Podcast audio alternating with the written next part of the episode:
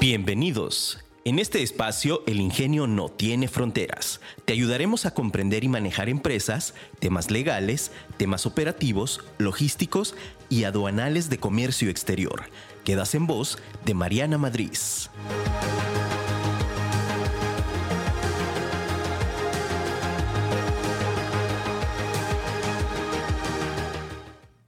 Compromiso. El éxito llega a quienes están dispuestos a trabajar un poco más duro que el resto resto. Hola, ¿qué tal? Muy buenos días en este tu programa El Ingenio no tiene fronteras. Soy Mariana Madrid y estoy muy contenta de estar el día de hoy aquí contigo en este programa que es un programa que hago y que hacemos especialmente para ti empresario, para ti emprendedor, para ti empresa que quiere comenzar a cumplir sus sueños.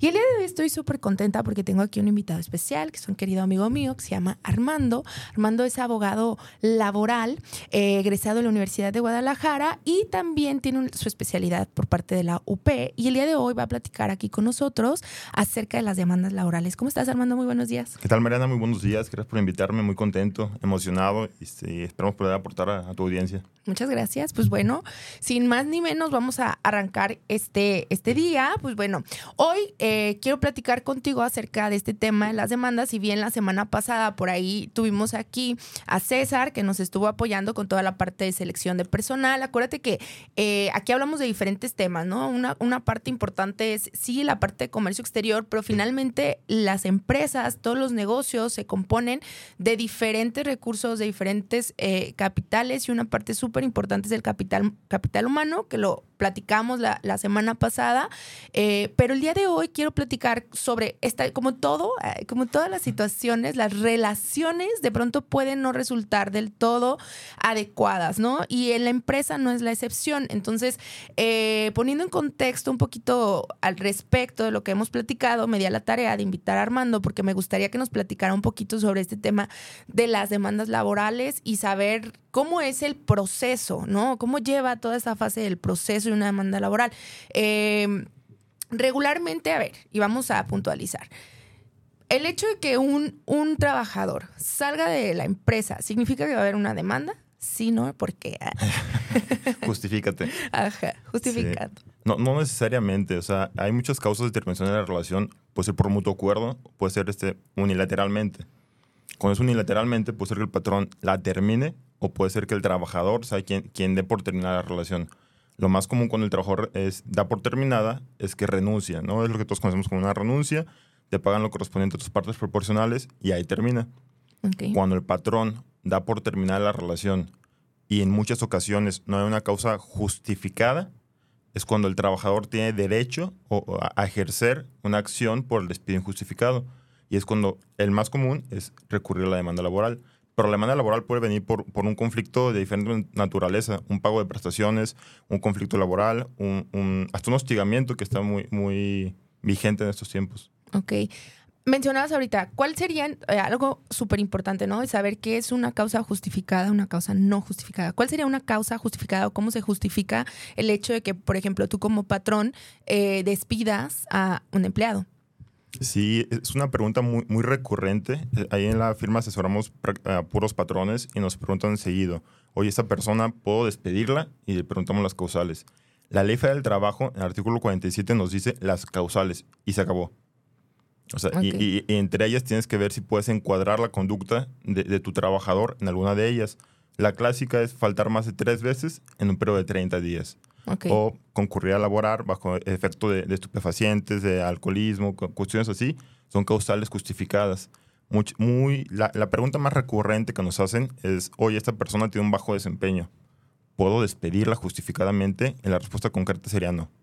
O sea, no, de que alguien que no esté dentro, dando las capacidades o las habilidades dentro de su puesto. Así es. Y es no. En teoría, no. O sea, la, idea o lo que la ley te, te, procura proteger es el trabajador.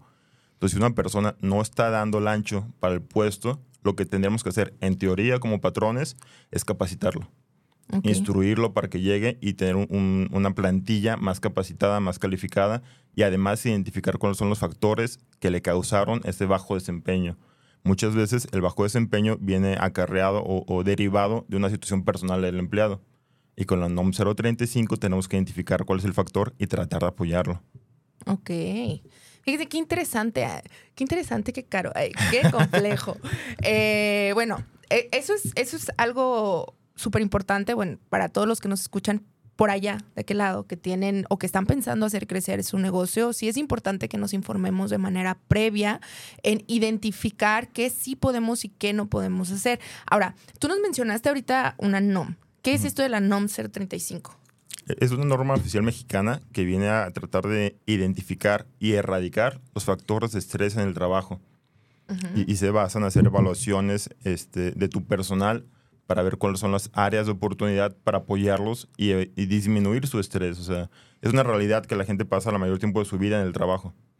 Entonces necesitamos ver que, que, sea una mejor calidad de trabajo para a su vez que se, se derive en una mejor calidad de vida. Ok, ok, ok, ok. Entonces, bueno, vamos a, a, puntualizar un poquito lo que estamos platicando. Aquí estamos platicando acerca de las demandas laborales y principalmente ahorita lo que yo le pregunté a Armando fue, ¿Cuándo sí se considera que hay una causa justificada y cuáles son los diferentes tipos de causas justificadas? Ya nos comentó él, pues una persona que falte más de tres veces durante los, los, los 30 días, o una, eh, obviamente me imagino que también en condiciones de que sean injustificadas esas faltas, ¿no? O sea, un tema de salud y demás, pues no.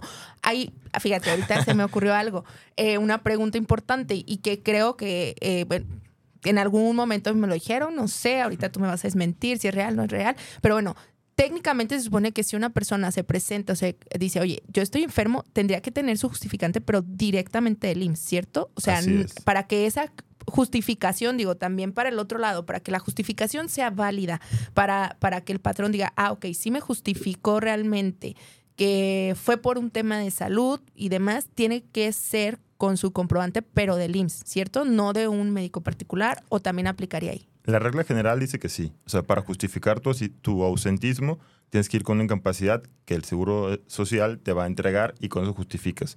Hay empresas que estipulan parámetros un poco más amplios. Este, creo que hay, hay que entender la realidad de México. El Seguro Social es engorroso y un poco tardado.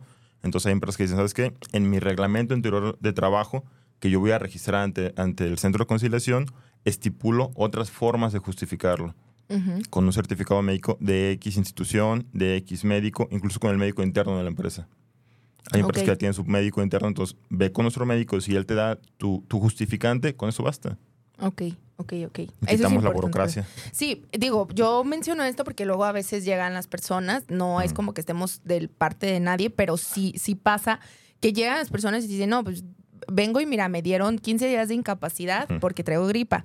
Entonces, y llegan con, con su recetita del SIMI. ¿no? Entonces ahí también es como, oye, a ver, pues qué tanto realmente, cuál sería el, el, si estamos hablando del deber ser, cuál tendría que ser el deber ser, ¿no? Y el deber ser es, pues bueno, el deber ser es, pues vas al IMSS o lo que tenga registrado la empresa, pero ya lo dijiste también súper claro, tienen que estar registrado en su reglamento interior de trabajo. Así es. Y ese reglamento interior del trabajo se tiene que llevar a la Junta ya no la Junta, hubo una reforma en la ley del trabajo y ya se está, la Junta únicamente está ventilando los juicios que comenzaron previo a la reforma. Okay. A partir de la reforma que ya entró en octubre, eh, en vigor en octubre del año pasado, se tiene que ir al centro de conciliación eh, mm, laboral, federal o local que te corresponda y ahí lo registras. El trámite actualmente es en línea, ¿eh? Para todos los que nos escuchan es mucho más sencillo. Entras a la página, subes, cargas tus documentos en PDF acaritas tu personalidad, o sea, quedas el representante y con eso quedas, muy rápido. Ok. Muy bien. Pues bueno, para todos los que nos están escuchando entonces, fíjense bien todo lo que nos ha estado diciendo ahorita Armando. Espero que tengan por ahí como que anotando todas las cosas porque eso es súper importante. Si tú estás pensando iniciar pues tu negocio, hacerlo crecer o vas a contratar personas para que te ayuden, pues sería súper importante. Oye, hermano, tengo yo aquí otra duda.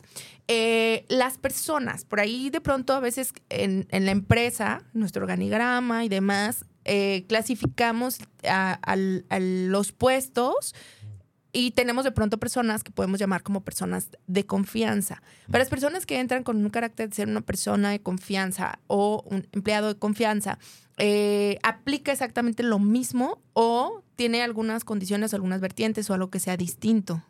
Eh, son las mismas condiciones. La ley federal del trabajo es general para todo el que esté laborando dentro de México. Aplica esas reglas. La diferencia con el de confianza, y hay que tener cuidado porque el de confianza no es que tú le des el monto de confianza O sea, no puedes tener tú un operativo y decirle que es de confianza. O sea, el operativo y, y la Suprema Corte lo ha establecido, eh, viene de las funciones que desempeña. O sea, de la información que él maneja, las funciones que desempeña, se vuelve de confianza. Y la única diferencia es que una persona que es de confianza, en vez de ser reinstalado, tendría derecho a una indemnización de 20 días por año. Ok. O sea, en una persona de confianza no puede reinstalarse en un puesto. Sí se puede, porque como patrón tienes la opción de decir, como es de confianza, no lo voy a reinstalar, mejor te pago la indemnización. Por el puesto que desempeña, a lo mejor después de un conflicto laboral, ya no tienes precisamente el- el- la connotación de confianza para el puesto que estaba desempeñando. Ok. Y por ejemplo, en esos casos, o sea, si el patrón decide, bueno, sabes que yo prefiero que no, ¿cómo sabemos o cómo se dan las situaciones cuando dices, pues hay pérdida de confianza, ¿no? O sea, o, o sea, ¿qué, qué situaciones pudieran darse o qué encuadraría a que realmente como patrón tú puedes decir, pues realmente no es una persona No que confío. No, no confío, ajá, no confío. Eh, eh, En ese sentido, la ley no, no, no te pone un requisito o, o un proceso. Simplemente como patrón tienes la opción de decir, ¿sabes qué? Él era un puesto de confianza, no quiero reinstalarlo, mejor le pago la indemnización. Y estipula muy claro, son 20 días por año de trabajo que haya desempeñado. Ok, perfecto. Bueno, ahora, ya más o menos pusimos en contexto a las personas, ya más o menos por allá nos escucharon eh, lo que estamos platicando por aquí.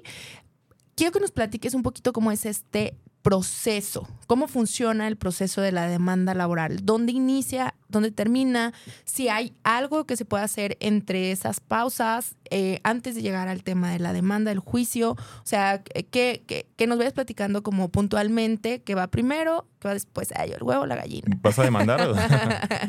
no, no, no, pues, necesitamos estar para, informados. para saber si asesoro o mejor me quedo callado. ¿no?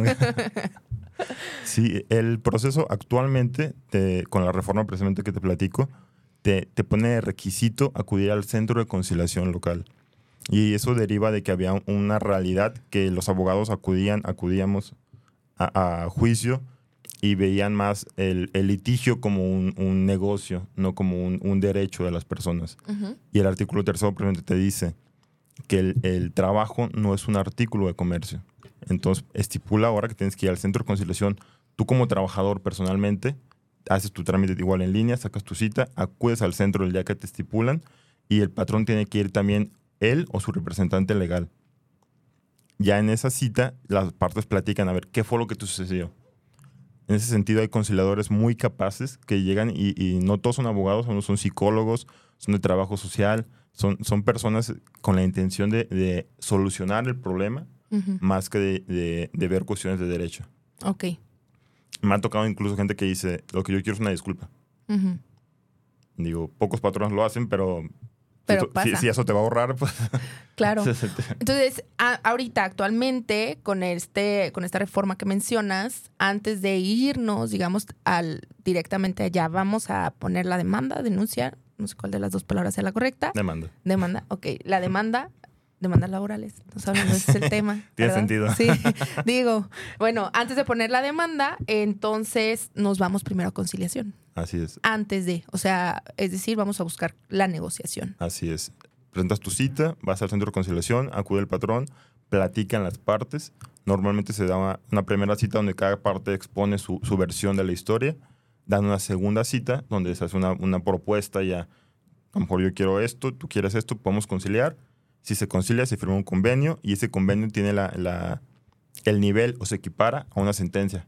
Ok. Entonces te da mucha protección a ti como patrón y como trabajador. Porque si no te lo cumplen el convenio, de inmediato puedes ejecutar. Y si tú como patrón, el, el trabajador, pues quiere hacer algo más, dices, oye, hasta aquí llegan mis alcances.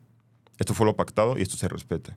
Ok, ok, eso está bastante interesante y creo que sí, pues hace sentido porque probablemente antes no era tan así, ¿no? O sea, te vas directo y ya directamente ahí, ya en, en, en la demanda estás buscando ese tipo de negociaciones y se vuelve pues muchísimo más cansado, más tardado y también costoso para ambas partes, ¿no? Exactamente. Bastante costoso. En el caso que, que no lleguen a un acuerdo, se emite una constancia de no conciliación. Esta constancia es un requisito que tienes que anexar tú a tu demanda para decir, oye, ya agoté la conciliación, no pude llegar a un acuerdo con él, me voy a juicio. Ok, Y entonces ya vas a un, a un juzgado, juzgado laboral, ya no es la junta de conciliación. Ya hay un juez, ya hay un procedimiento oral, ya hay una videograbación, hay un esquema mucho más formal que creo que, que, va a beneficiar a que se hagan verdaderamente valer los derechos. Y es mucho más rápido. Ya el, la reforma fue en octubre, ahorita ya tenemos sentencias.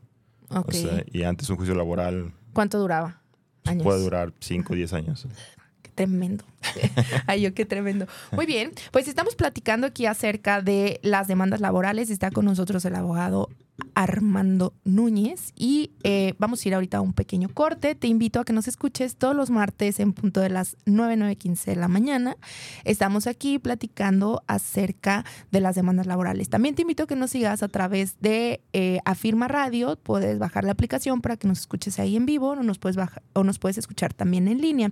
Este podcast lo encuentras como El Ingenio No Tiene Fronteras y lo encuentras en Google Podcast, Apple Podcast, Spotify y nuestras redes sociales son M Madrid Consultores. Vamos a un pequeño corte y regresamos. Muy bien, seguimos en este tu programa El Ingenio no tiene fronteras. Estamos hablando acerca de las demandas laborales. Está aquí con nosotros Armando, nos está platicando acerca, bueno, ya nos explicó principalmente, nos dijo, ok, para poder nosotros como patrones poder despedir a alguien, pues tiene que haber una causa justificada. Esta causa justificada o todos los lineamientos los encuentras en la Ley Federal de Trabajo, donde te estipula pues, puntualmente por qué situaciones sí podemos justificadamente despedir a un empleado, por cuáles no. En caso de que pues sea a lo mejor por un tema de desempeño y demás, entra directamente la NOM 35, en las cuales pues tendríamos que buscar de manera previa cómo podemos apoyar a, a nuestro empleado para que pues pueda desarrollarse, desarrollarse de manera óptima. Y después entramos a platicar un poquito del proceso ya de la, de la demanda. Antes de dar continuidad, voy a leer aquí los, los comentarios que nos hicieron llegar. Tenemos a Ernesto que nos dice, el programa de hoy va muy interesante, muchas felicidades por el invitado. Eh, nos, dice, nos dice Jesús Adrián. Súper interesante el programa. Eh, esto debido a la situación actual es muchísimo más fácil encontrar eh, información en Internet, pero siempre genera muchísimo más confianza escuchar a personas profesionales en la materia dentro del programa. Muchas gracias. Saraí, hola. ¿Dónde puedo encontrar un juzgado de lo laboral? Fíjate, Saraí nos está preguntando eso. ¿Dónde podemos encontrar? Gracias, Saraí, por la pregunta. Un juzgado laboral. Hay do dos lados, el local y el federal. El local está allá en Tezistán, en Ciudad Laboral, aquí, aquí en Jalisco. Cada estado tiene su juzgado. Ok. Está allá por Tezistán, Juan Gil Preciado. Y el federal está en Ciudad Judicial eh, normal. Normal, en Ciudad Judicial. Ciudad Judicial. Aquí donde hacen en los periférico. Sí. donde se ponen a hacer huelga. Ah, muy bien, entonces ahí, ahí le damos respuesta a tu, a tu pregunta. Y pues bueno, vamos a continuar para saber un poquito cómo funciona. Entonces, nos decías, Armando, primero, eh, actualmente ya con la reforma de octubre tenemos, eh, o tendría primero, primeramente que ir el empleado directamente a la a, a conciliación y pues bueno, ahí decir, oye, a ver, yo quiero llegar en términos y condiciones de la situación, ¿no? Básicamente. Y entonces se sientan en una plática entre el patrón y el empleado y empiezan a hacer sus solicitudes ambas partes. Se lleva una segunda junta que es donde ya se pone el acuerdo. Si hay acuerdo, pues ahí es lo que nos decía, se emite, ¿cómo se llama? Un lo que se convenio. El convenio.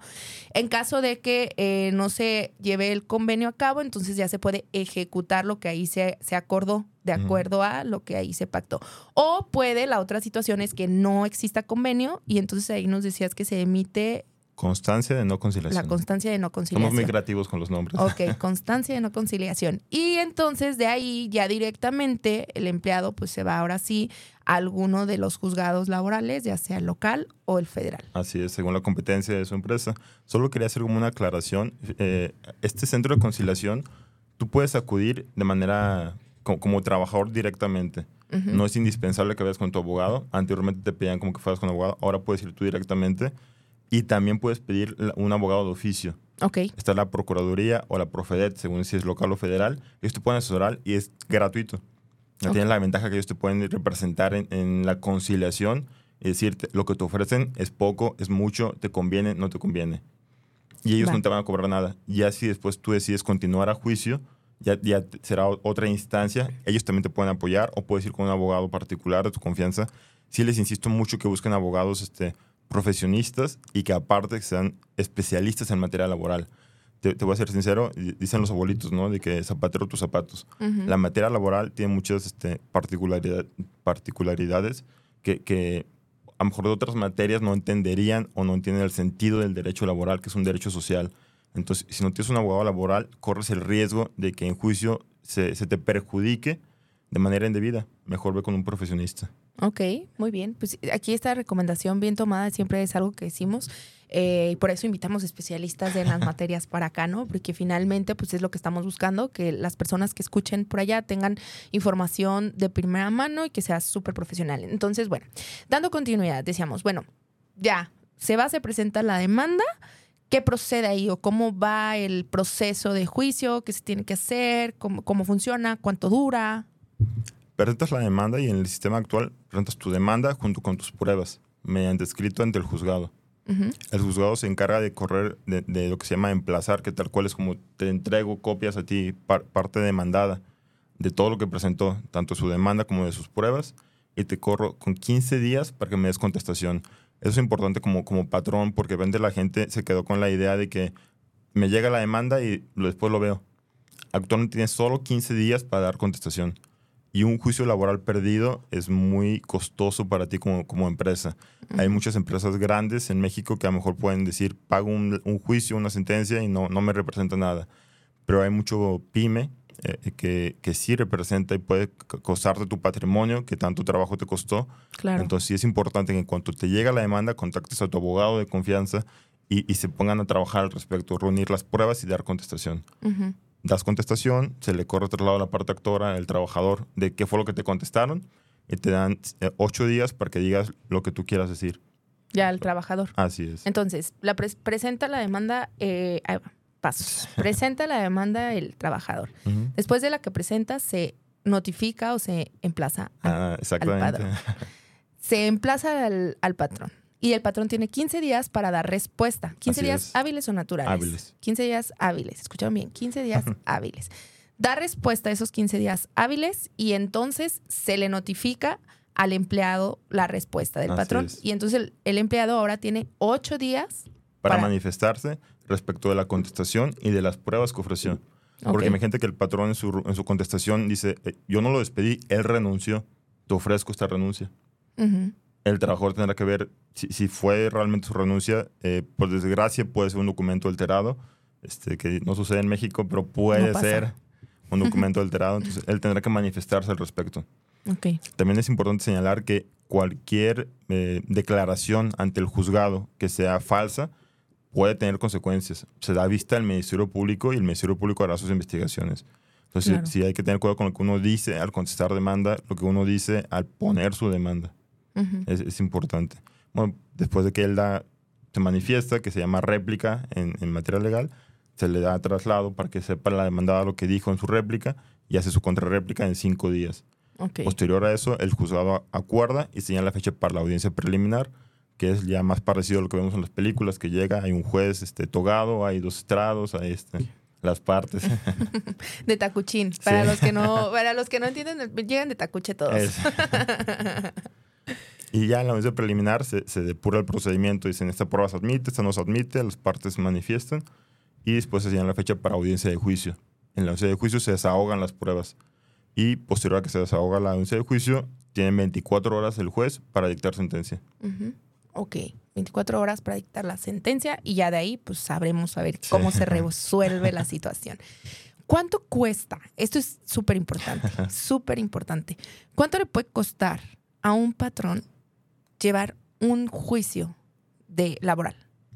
Eh, si vas a un despacho, con ¿el costo de honorarios o el costo de, un juicio Más o menos los dos. Los dos, uno y otro, porque aquí hay que saber a, dónde le tiramos, ¿no? O sea, saber cómo está, porque esto es importante y creo que la mayoría de las, digo, así como mencionaste, o sea, empresas hay muy grandes que tienen la solvencia para poder resistir una situación así, pero hay muchos que están empezando, que es un pequeño negocio, que es un negocio familiar, eh, que son pymes y demás, y que pues finalmente, pues es, es parte de los riesgos al momento de ir creciendo el negocio y que siempre los, acuérdense que yo aquí siempre les platico y, y hemos hablado ya del análisis de riesgo y de nuestra matriz de riesgo y pues creo que uno de los principales riesgos que tenemos es esto. Entonces sí sería importante tener cómo nos impacta, aparte del impacto que puede generar a tu organización de manera interna, la reestructura que tengas que llevar, a, la parte de pues, sacar la chamba y demás, pues también el impacto económico que puede generar para la empresa. Definitivamente, eh, el material laboral es una materia que protege al trabajador Hay que recordar que la federal del trabajo fue posterior a la revolución, entonces lo que se procuraba era proteger a la clase débil. Entonces, todas las cargas procesales, todas las obligaciones las tienen los patrones. Entonces, en juicio te pueden demandar que ellos este, te reclaman aguinaldo por todo el tiempo que laboró, vacaciones por todo el tiempo que laboró, eh, PTU, eh, todas las prestaciones que puedan decir ellos. Y tú como patrón tienes la obligación de demostrar que sí se las pagaste. Entonces, la prevención es tu mejor herramienta, es tu mejor aliado. Tener respaldo de todo lo que le has pagado, cubierto y en qué condiciones se lo pagaste. Porque luego también hay trabajadores que dicen, oye, yo ganaba aguinaldos de dos meses. Y no era cierto. Y tú como patrón tienes que demostrar todas estas cuestiones en juicio. Oye, ¿qué pasa con todos aquellos que no tienen que no los tienen registrados en el IMSS? O sea, hay un proceso, hay manera de poder ayudar, hay manera de poder prevenir, qué recomendaciones, porque hay muchas empresas que no, o sea, no es que no quisieran, pero es muy costoso el IMSS. Y entonces entre que pues te ayudo así sin IMSS o te, pago tanto me pago, tanto y, a veces hasta el propio empleado dice, no, pero a mí no me de seguro, mejor dame mi sueldo completo. Sí, Marianita, es una pregunta muy importante porque la gente cree que, que si yo te digo, no me de seguro, así va a ser toda la vida.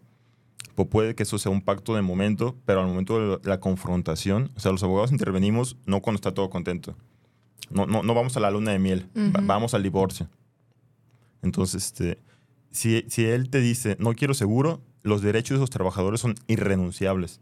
Así él te firme, te ponga huellas, te vayan a un notario que no quiere seguro, no decide él. La ley ya dijo, si eres trabajador, te toca seguro. Y el patrón tiene la obligación de dártelo.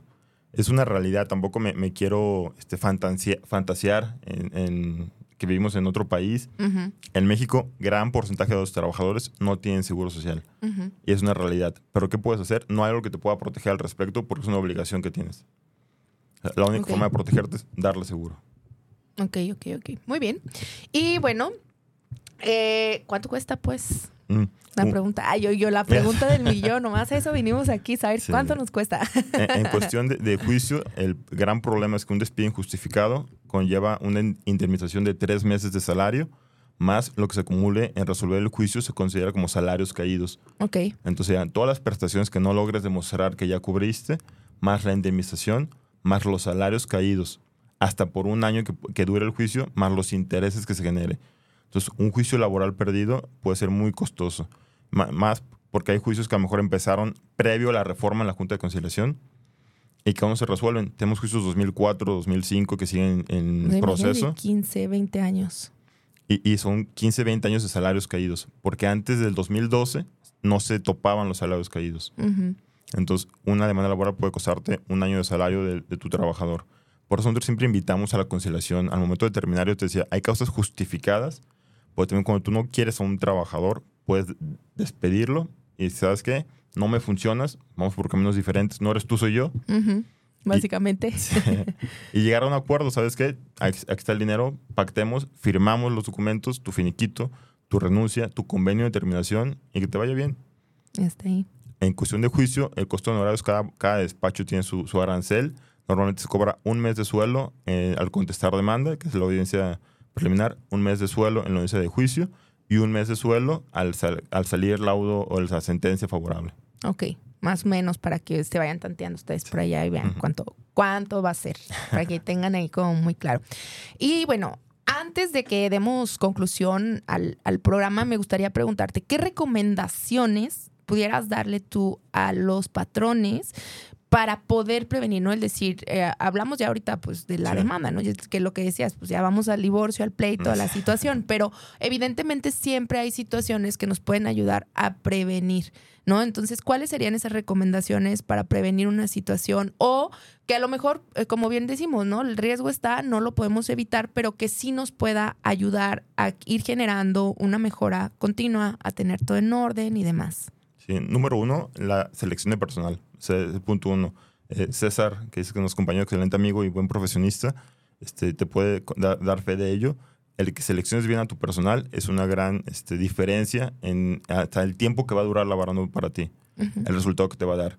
Una persona conflictiva, si lo investigas un poquito más, te vas a dar cuenta desde el inicio que no es buen, buen elemento.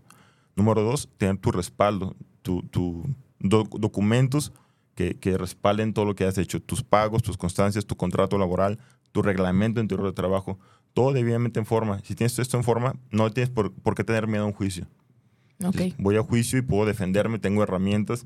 Eh, Llega tu abogado y toma tus documentos para que te respaldes en juicio y puedas eh, tener un, un juicio mucho más tranquilo, sin tanto temor, sin tanto riesgo. Ok, no tan conflictivo. Ya sé. Y tercero, la conciliación. Yo, yo siempre les he dicho a, a los clientes, es mejor este, un mal arreglo como un juicio. Este, puedes llegar a, una solución mucho más rápido si platicas con la persona. Creo que la gente este, menosprecia el raciocinio, el, el diálogo entre personas face to face. Ujú. Ok, muy bien. Pues bueno, te agradezco mucho, Armando, que estuvieras el día de hoy aquí con nosotros. Eh, es un tema súper, súper interesante. La verdad es que creo que a todos nos sirve, nos funciona y porque tenemos muchísimas dudas al, al respecto y en algún momento podemos estar en una situación así, ¿no? Y es un protocolo, como bien lo mencionaste ahorita, y son una serie de pasos que evidentemente no estamos informados. Eh, entonces, pues bueno, ¿dónde te pueden localizar si alguien tiene dudas, si alguien quiere contratar sus servicios, te quiere preguntar algo? Sí, claro. La página del despacho es Barbosa Huerga. Estamos, este, el despacho se queda en Andares. Cualquier cosa en sus órdenes o en las líneas telefónicas. Las Ok. 3312 48 97 49. Muy bien. ¿Y cómo se llama? ¿Despacho qué? Barbosa Huerga. Ok, Barbosa Huerga. Perfecto. Entonces, pues bueno, Armando, muchísimas gracias por estar el Ok. día de hoy aquí. Aquí ya hemos llegado a la finalización del programa del día de hoy. Les agradecemos que estén aquí con nosotros. Hoy te platicaba esta frase que dice, el éxito llega a quienes están dispuestos a trabajar un poco más duro que el resto. Eh, recordemos que todo lo que nosotros hacemos tiene que ir y va a ir siempre relacionado con el compromiso y la disciplina que tú tienes para lograr tus objetivos todo aquello que, que quieras lograr tiene que tener una visión súper clara de, de qué se debe hacer y también esta parte del esfuerzo que tú vas a hacer para lograrlo. Nada te va a llegar por sí solo si tú no mueves las cartas y mueves las cosas. Y esto no significa que tengas que trabajar de sol a sol, significa que tienes que ser súper, súper capaz de moverte, de hacer y salir de tu zona de confort. Soy Mariana Madrid, te invito a que me sigas a través de mis redes sociales. Me encuentras como Mariana Madrid en Facebook y en Instagram. Y también nuestro despacho se llama M Madrid Consultores. También nos encuentras en Facebook y en Instagram. Este podcast particularmente...